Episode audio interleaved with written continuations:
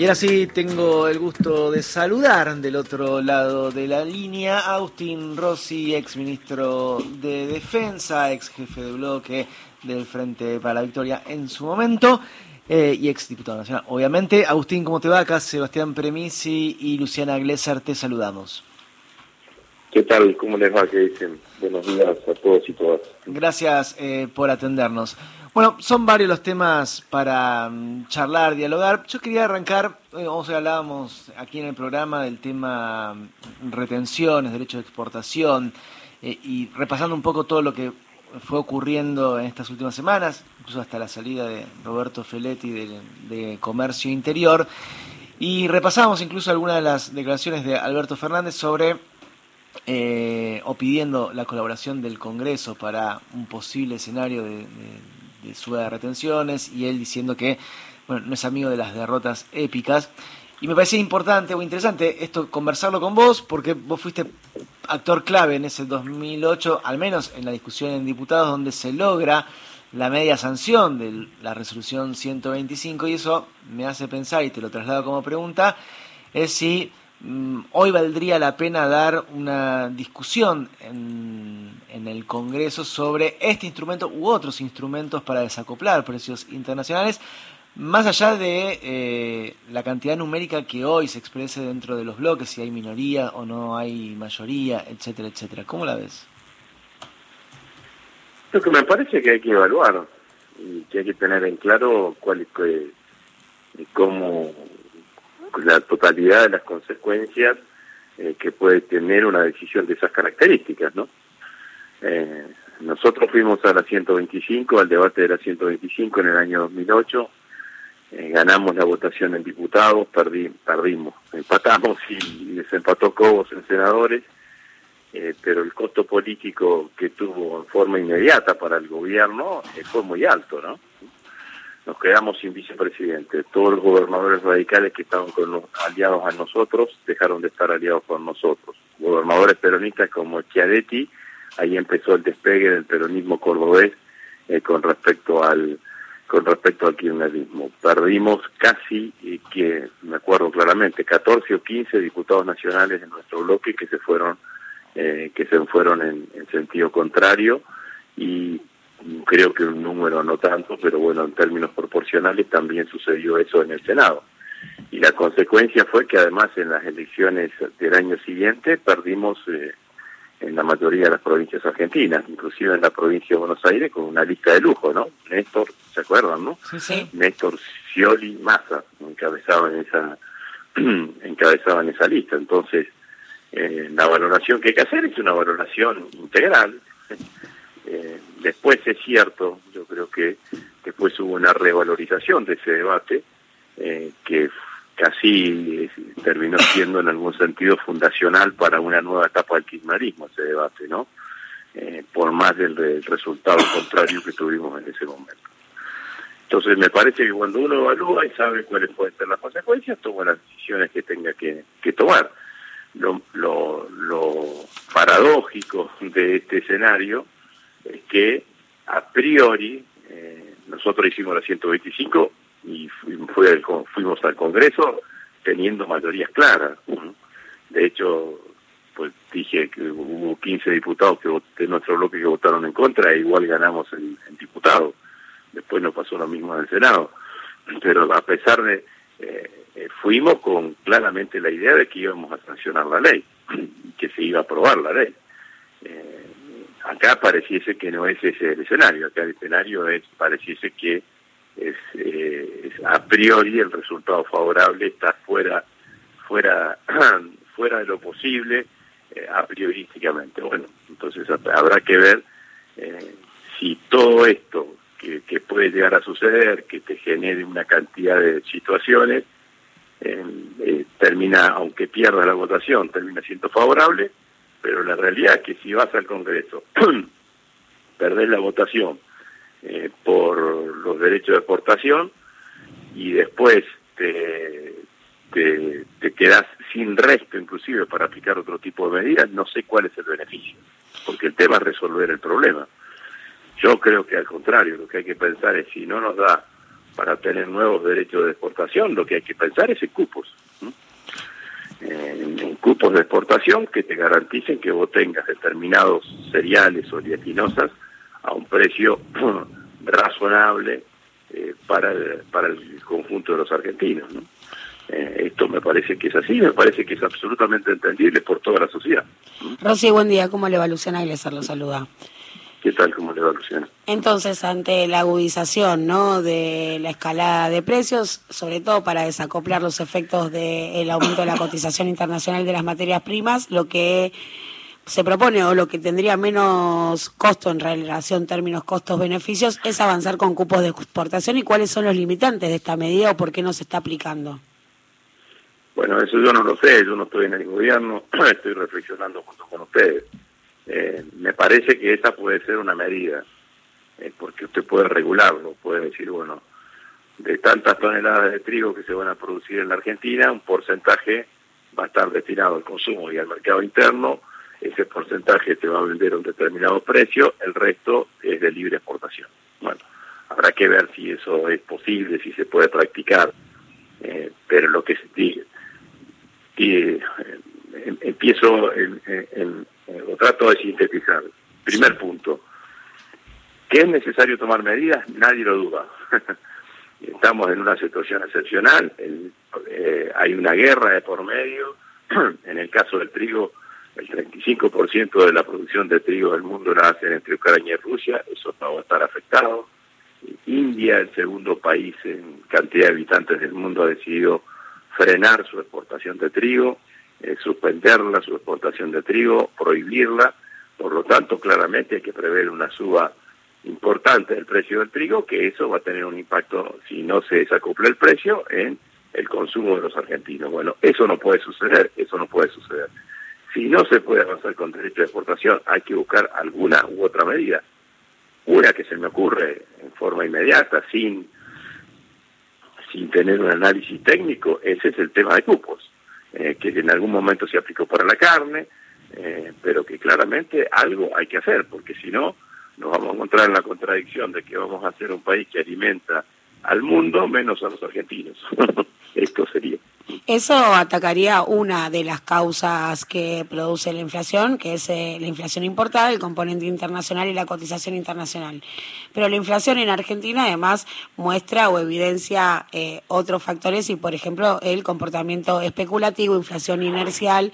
Y esto fue una de las preguntas que le trasladaron ayer a la portavoz del gobierno, Gabriela Cerruti, ante la situación que contaba el presidente, que se había reunido con Luis Pagani, titular de Arcor, para pedirle auxilio justamente ante la escala de precios y que Pagani se había dado vuelta y había remarcado con el 10%, a lo que Cerruti contestó, las negras también juegan. Digo, acá no se necesita un poco más de astucia, audacia o aplicar de alguna manera... Eh, todo el peso del Estado para disciplinar o forzar a las empresas a que corten de una vez por todas con esta jugada? Se necesita poner todo el peso del Estado y todo el poder del Estado para resolver ese tema. Comparto absolutamente. Eh, me parece que, que de eso se trata. Eh, no, no, lo hemos, no lo hemos conseguido hasta ahora. Eh, teníamos aplicando un buen programa, que era el programa de precios cuidados, que permanentemente las, las empresas encuentran la forma de, escapar, de escaparse de ese programa. y claramente lo que hay que hacer es tomar las medidas de energía que se haya que tomar.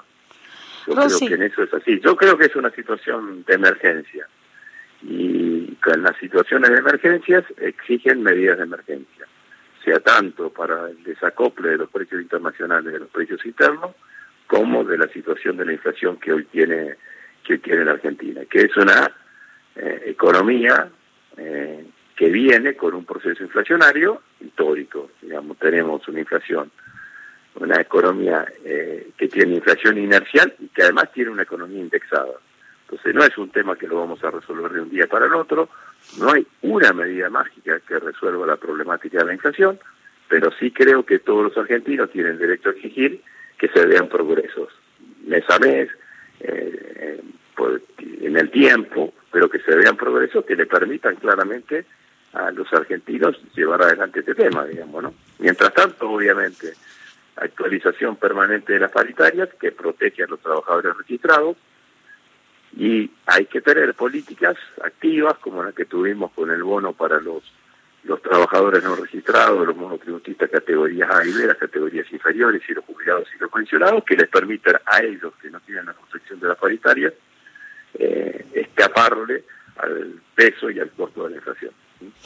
Otro de los componentes que juega fuerte eh, en tema precios y que venía funcionando como un ancla antiinflacionaria es la cuestión de las tarifas. Hoy se conoció, eh, se publica en el boletín oficial la actualización del cuadro tarifario que finalmente sin segmentación eh, viene a ser del el 20% para el general y diferenciando allí la tarifa social, lo que demuestra finalmente que eh, digo, en esto, ¿no? En, en, un Ministerio de Economía que justamente en la cuestión energética, atravesado por la interna del Frente de Todos, eh, pública y conocida a cielo abierto, bueno, finalmente se impone lo que venía proponiendo Basualdo. De alguna manera, y esto no te lo pregunto eh, inocentemente, ¿crees que le falta un poco de política a la cuestión energética, digo, para no quedar tan expuestos o tan regalados en estas cuestiones?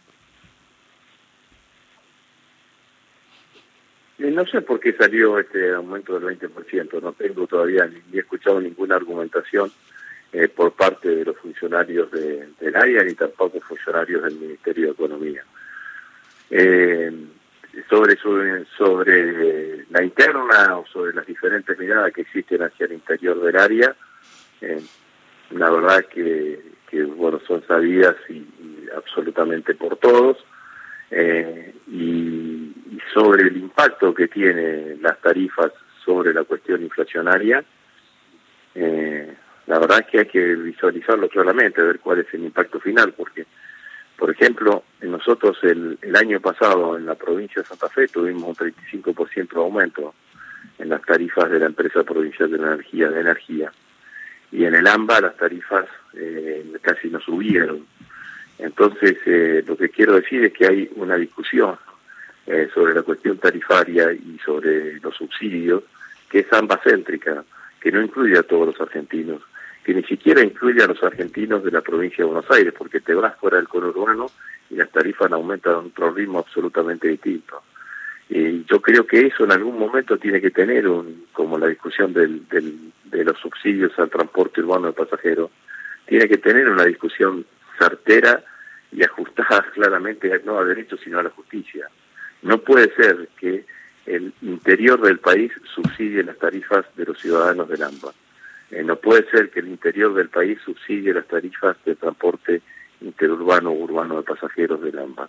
Entonces, este es un debate en el que en algún momento va a haber que ponerle el cascabel al gato porque sencillamente es injusto, no es justo. Entonces, sobre el impacto inflacionario eh, que puede llegar a tener ese aumento, ese aumento de tarifas, la verdad es que habría que visualizarlo. Eh, y sobre el impacto político, también creo que, que eso es así. Acordate que Macri en, entre el 2016 y 2017 subió las tarifas casi el 3.000%, fíjate de lo que estamos hablando, ¿no? Y ganó las elecciones en 2017, ¿no? Así que me parece que, que, que eso hay que merituarlo. ¿Qué es lo que pasó? Eh, ¿Por qué apareció una tarifa plana de aumento del 20% y no se y no se lleva la no se anunció la segmentación o si la segmentación se, se anunciará eh, posteriormente? La verdad es que no tengo la información correspondiente como para poder mirar. Agustín, para ir concluyendo, pensando en el escenario electoral del próximo año, eh, preguntarte si la, la aparición, digo, no, no, es técnicamente aparición, porque mi ley y los expertos vienen ya desde hace tiempo, incluso en los medios de comunicación, pero sí, si ese eh, discurso crees vos que está empujando más hacia la derecha a los referentes que teníamos por la derecha, es decir, los, la gente de, de, Cambiemos, o incluso se puede llegar a presionar ese discurso de derecha eh, al, al propio frente de todos, pensando en qué tipos de candidatos se pueden llegar a tener para eh, el 2023? bueno, si nos presiona a nosotros, eh, hay que buscar la ficha de desafiliación, ¿no? Clara, eh, claramente, digamos. Yo trato de, de, de no, de no eh, subestimarlo al proceso de Milei ni tampoco de sobreestimarlo. Eh, no es la primera vez que hacia la derecha de los partidos políticos tradicionales, en este caso de las coaliciones políticas tradicionales, aparece una fuerza más de derecha. Eh, en, ese sentido se asemeja, en ese sentido solamente, a la aparición de la UCD en el año 1985, ¿no? la UCD, el partido de Álvaro Garay, fue un partido que apareció y que apareció con mucha fuerza, inclusive con mucho atractivo sobre los sectores juveniles. De hecho, construyó una fuerza eh, juvenil, la UPAU, eh, en la universidad, que llegó a ganar centro de estudiantes y de pelear la conducción de la fuga o de la fuga eh, con mucha con mucha fortaleza entre el 85 y el 89, en donde, bueno, en el 89 la que construyó la candidatura presidencial, que salió tercero en las elecciones presidenciales que ganó que ganó Menem en ese momento no había segunda no había no había segunda vuelta